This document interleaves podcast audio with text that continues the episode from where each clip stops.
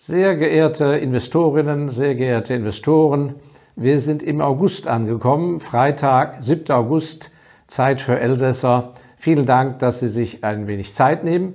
Wir haben heute wieder Nummer, äh, nicht wieder, sondern wir haben wieder die Sommerakademie, diesmal Video Nummer zwei.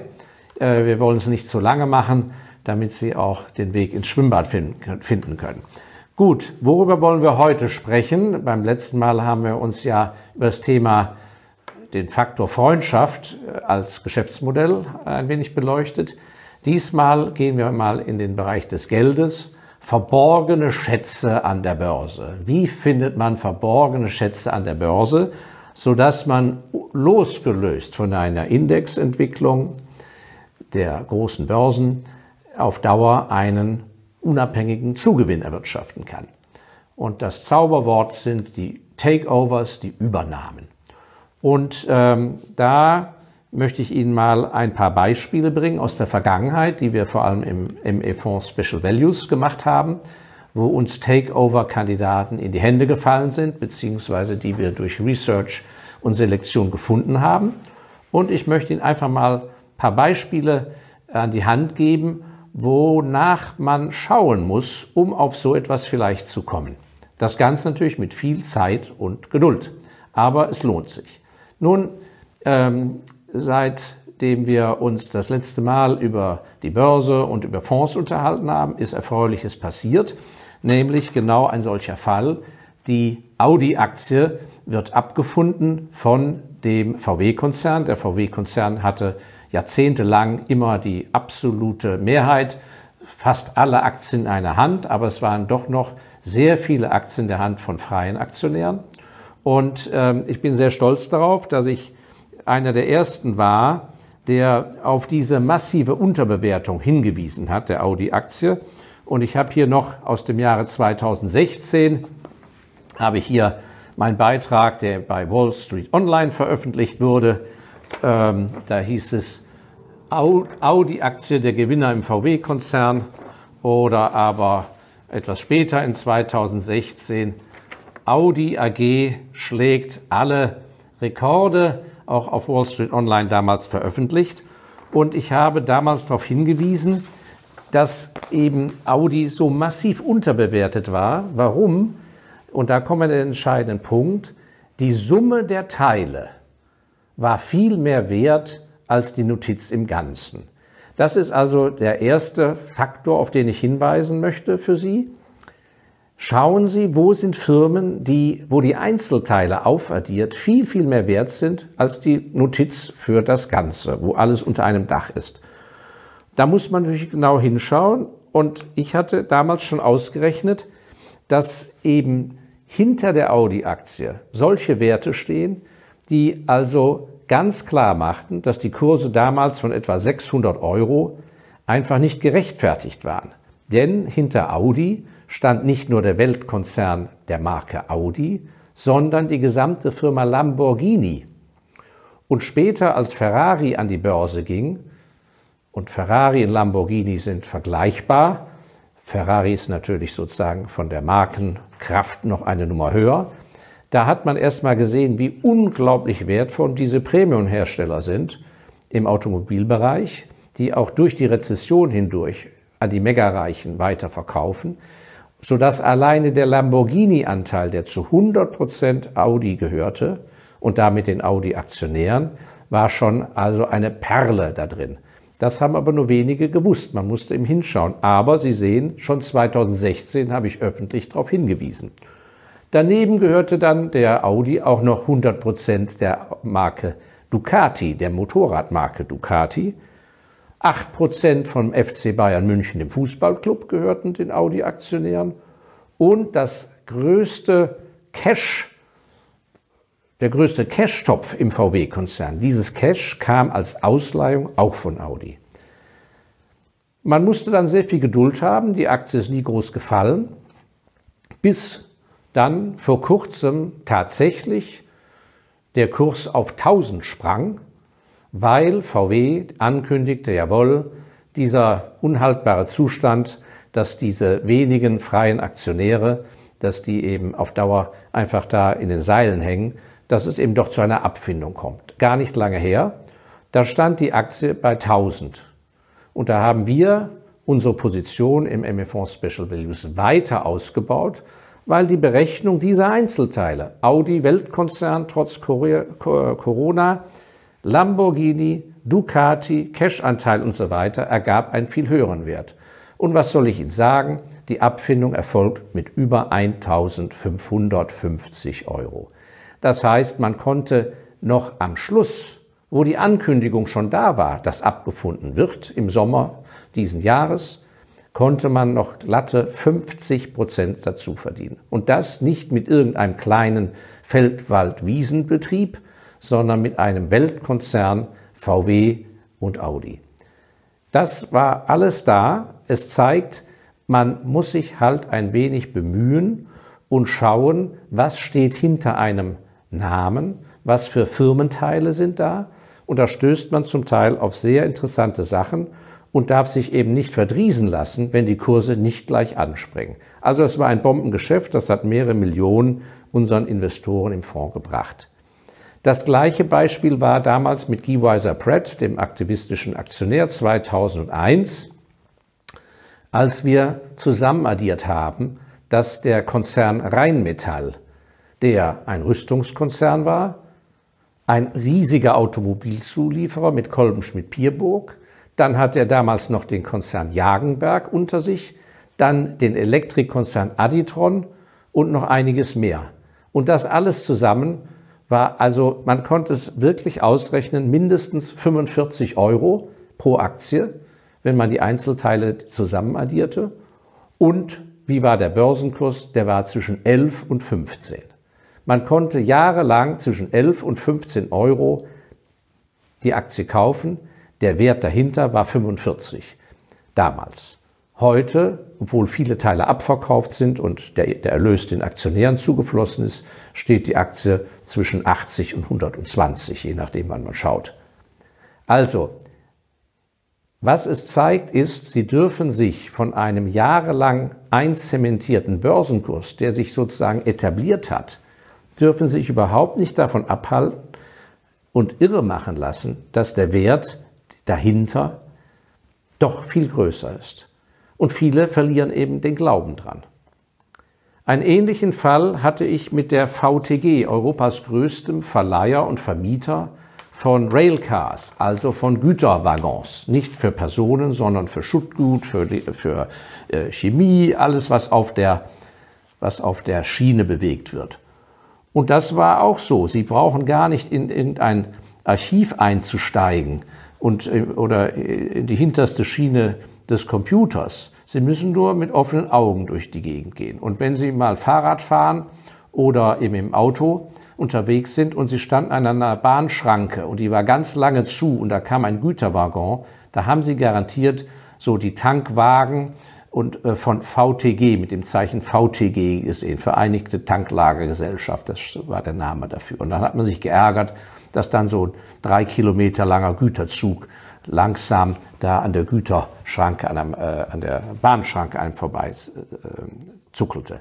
Diese Aktie ist 2019 für 53 Euro aufgekauft worden von einem Infrastrukturfonds. Und das fand ich noch zu billig. Entdeckt haben wir dieses Papier aber schon 2008 zum Preis von 9. Und auch hier wieder, man kann, kann es lesen, 2016, damals stand das Papier auf 29, bei Wall Street Online für alle zu lesen. Ganz simpel, VTG-Aktie total unterbewertet, konnte ich vorrechnen. Und hier haben wir einen zweiten Faktor. Warum war diese Aktie ewig billig? Erstens, die Analysten von den großen Häusern trauen sich nicht auf eigene Wege. Die hatten dann die Meinung, ja, das Papier ist vielleicht 15 Euro, dann sagt der andere, nein, 13,80, der andere sagt 16, mehr aber auch nicht.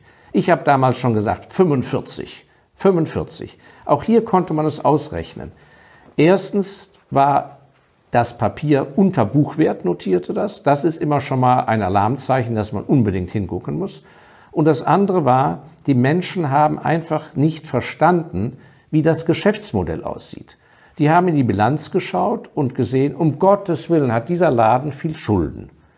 Und wie Sie wissen, wer mich kennt, Ich mag Schulden nicht. In diesem Fall auf einem Güterwaggon, der hält bis zu 50 Jahre, sind die Schulden wie Hypotheken auf Häuser, nur dass das Ding rollt.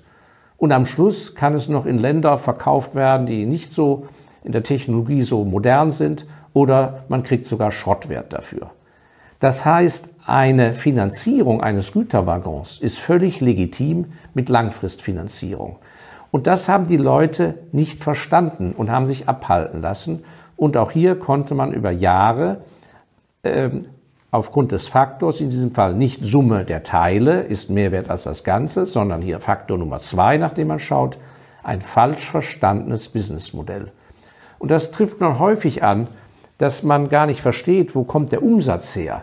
Es ist ja ein Unterschied, ob ich um jeden Umsatz einzeln ringen muss oder ob ich zum Beispiel ein Abonnementsystem habe, wo der Umsatz ständig wiederkehrt. Also man muss sehr auf das Geschäftsmodell gucken und kann dort häufig äh, Firmen finden, die aufgrund dieser massiven Unterbewertung schließlich jemand finden, der den Laden ganz aufkauft, um das zu nutzen. Im Jahr 2015 hatten wir einen anderen Faktor, auf den Sie schauen können. Da hatten wir die Filtergesellschaft PAL Corporation, P-A-L-L. Die PAL Corporation ist der führende Konzern in Amerika an der Börse gewesen, der Filter herstellt. Von Mini-Filtern in einem Labor zum monsterriesigen Filter auf einem Schornsteinturm. Alle Arten von Filter und nichts anderes. Und dieser Laden war unglaublich unterbewertet jahrelang und wir hatten ihn sehr schön im Fonds. Warum? Weil die gesamte Konzernführung de facto von Technikern und Ingenieuren bestimmt wurde. Ich habe hohen Respekt vor Technikern und Ingenieuren und das ist auch richtig, deshalb hatten die also gutes Produkt. Aber was fehlte, war der wirkliche Schliff ins Kaufmännische höhere Margen, bessere Vermarktung gegenüber der Finanzindustrie, die haben einfach sozusagen wie ein hässliches Entlein überhaupt nie richtig auf sich aufmerksam gemacht. Und unter all diesem Staub konnte man die Perle entdecken und auch hier musste man viel Geduld haben. Hinzu kam noch, dass sie mal einen Buchhaltungsskandal hatten. Da ist also kein Geld weggekommen, aber irgendetwas verbucht worden, wie es nicht sein sollte. Und das machte dann mal für ein Jahr Riesenfurore an der Wall Street und dämpfte den Kurs ein. Und dann waren diese Techniker und Ingenieure erst recht natürlich besonders zurückhaltend, wenn es um ihre Finanzleute, Finanzdaten und sonst etwas ging. Und das war auch dann eine Riesengelegenheit, äh, in diesen Value sich hineinzukaufen. Ein anderer Faktor ist, man muss den Großaktionär beobachten. Da hatte ich gleich zu Anfang unseres Fonds 2003 einen Riesenerfolg in der Besse damals. Die wunderbare Firma Hilti absoluter Weltmarktführer für Profibaugeräte, verkauft nur an Profis, absoluter Qualitätsführer, war damals schon eine Bombenfirma. Die war damals noch an der Schweizer Börse, kein Pfennig Schulden, Riesenvermögen wurde parallel gemanagt zum eigentlichen operativen Geschäft. Und in diesem Telekom-Crash damals von 2000 auf 2003 runter waren natürlich Verluste auf diesen Finanzanlagen, auf das gemanagte Geld, auf diese Guthaben. Und das hat die, den Kurs nach unten gebracht. Die Familie Hilti, die Gründerfamilie, ist noch sehr aktiv und man konnte schlichtweg beobachten, dass alleine schon dadurch, dass die so viel Geld mittlerweile verdient hatten, war der Sinn und Zweck einer Börsennotiz für diesen Konzern, für diese Familie vielmehr, war an sich der Sinn und Zweck einer Börsennotiz, der war überflüssig. Das konnte man spüren und im Prinzip klar sehen. Die brauchten gar keine Börse mehr. Eine Börse braucht man ja, wenn man selber nicht genug Eigenkapital hat, wenn man andere Geldgeber braucht, die Eigenkapital reinbringen. Das war längst passé. Das heißt, die Börsennotiz hatte sich überholt. Und das ist immer ein Zeichen dafür, dass wahrscheinlich der Großaktionär oder ein neuer Großaktionär sagt, ja Mensch, wenn wir den von der Börse nehmen, läuft das viel einfacher, sparen wir Kosten und so weiter. Und so konnten wir auch mit einer Prämie von 30 Prozent Zugewinn in dieser schlechten Börsenphase das Papier verkaufen. Gut, und ein letzter Punkt ist, dass man wiederum auf den Großaktionär oder die Gründerfamilie achten muss. Und wenn man beobachtet, dass die so irgendwie ihren unternehmerischen Drive verloren haben, so dieses Vollblut sich einbringen ja, und das Ganze noch mit fremden Aktionären zusammen, das ist oft ein Zeichen, dass früher oder später irgendwie die mal verkaufen werden. Entweder wenn ein Riesenangebot auf den Tisch kommt, beziehungsweise die werden sich nicht wehren. Denn äh, wenn ein anderer einen schlucken will, dann muss man in den Gegenkampf gehen. Und dieser Fall war bei dem Weltmarktführer für Kaugummi Wrigley der Fall. Wir haben also noch lange vor Warren Buffett und der Mars-Familie, die Wrigley aufgekauft haben, konnten wir investieren, weil wir diesen Wert gesehen haben. Und die Wrigley-Familie, die war dann schon, glaube ich, in vierter Generation und ähm, hatte einfach nicht mehr dieses Vollblutengagement für dieses Kaugummi-Business. Und als dann eine private Schieflage passierte im, im privaten Umfeld von Wrigley, dem dritten war es, glaube ich, dann haben die sozusagen Warren Buffett und die Mars-Familie zugeschnappt und einfach dem so ein tolles Angebot gemacht, dass er gesagt hat, okay, Schluss aus Ende. Das passiert dann meistens, wenn die Familie sich weit verzweigt hat, wenn Leute Cash haben wollen und Unstreitigkeiten sind, der eine den anderen nicht auszahlen kann. Also das ist auch ein Faktor, nach dem man schauen muss. Das Gute ist, Sie haben Zeit für diese Dinge, denn solche sozusagen von, von dem ersten Beginn, wo es anfängt zu krachen, bis hin, dass dann der Takeover passiert, vergehen in der Regel viele Jahre und wir bauen ganz geduldig solche Positionen parallel auf, damit wir immer wieder so ein Zusatzturbo haben, der uns Zusatzertrag bringt. Und ähm, der aktuelle Fall ist Tiffany. Tiffany wird von Louis Vuitton aufgekauft. Tiffany, die große letzte freistehende äh, Silbermarke äh, für Silberschmuck und Besteck und so weiter. Und ähm, Louis Vuitton hat da äh, einen Durchmarsch gemacht hier war der Faktor, dass man schauen muss, wo sind denn in einer gewissen Branche sozusagen die letzten Mohikaner? Wo gibt es denn überhaupt noch eine Einzelmarke, die einer aufkaufen kann? In einer Industrie, in einem Segment, wo eh schon alles aufgekauft wird. Dann muss man eben wirklich schauen, ist der letzte Mohikaner, der noch eigenständig ist, und das war Tiffany, und es gibt kaum noch Luxus-Edelmarken freistehende an den Börsen der Welt, ist der vom Markenimage, der, ist der Markenwert, wie hoch ist der? Und das kann man äh, vergleichen. Ein anderer Punkt, den man dort beobachten konnte, war, dass das Management von Tiffany waren Ex-Leute von Bulgari und Bulgari war aufgekauft worden vor Jahren von Louis Vuitton. Das heißt, wenn das Opfer, das aufgekauft werden soll oder kann, in der Führung gar nicht mehr aus der Gründerdynastie kommt, sondern glatt de facto aus dem Umfeld des Aufkaufenden, dann kann man sich ausrechnen, dass der Widerstand, so eine Übernahme abzulehnen, nicht sehr groß sein wird. Und bei Tiffany haben wir nicht gewartet, bis die Endabfindung kam. Das ist auch ein Trick, den man anwenden kann, sondern haben, als der Kurs sehr hoch ranging, geboten werden 135, wir haben bei 134 verkauft und durch glückliche Umstände haben wir dann ähm, bei dem Rückgang, der durch Corona kam, durch die Angst, dass die Fusion vielleicht nicht kommt, haben wir nochmal einen neuen Einstieg machen können, sodass wir mit Gottes Hilfe wahrscheinlich zweimal an Tiffany verdienen werden. Gut, also ich habe Ihnen da mal äh, nicht theoretisch, sondern anhand von wirklich praktischen Beispielen, die ich erlebt habe, die ich mitgemanagt habe, aufzeigen wollen, dass man äh, bei dem Studium äh, der, der Medien, äh, Börsenbriefen und so weiter, dass man mal wegrückt vom Tagesgeschehen und dem Aktuellen und was ist gerade en vogue, die Tech-Werte und dieses und jenes, sondern dass man mal schaut, wo schlummert, wo schlummert ein richtig hoher Value, wo liegt was im Verborgenen. Ein ganz spannendes Thema, ein sehr schöner Zusatzturbo. Gut, ich danke Ihnen für Ihre Geduld. Ich hoffe, dass Sie vielleicht die eine oder andere Idee aufgreifen können und dass es Ihnen etwas hilft. Bei weitergehenden Fragen, wie immer, wenden Sie sich bitte an meinen Kollegen, an Herrn Kolbe oder mich. Die Daten sind hinten eingeblendet. Ich danke Ihnen sehr und würde mich freuen, wenn Sie unserer Sommerakademie, unserer kleinen, weiter treu bleiben und nächsten Freitag für Nummer drei auch wieder dabei sind. Vielen Dank und Ihnen alles, alles Gute.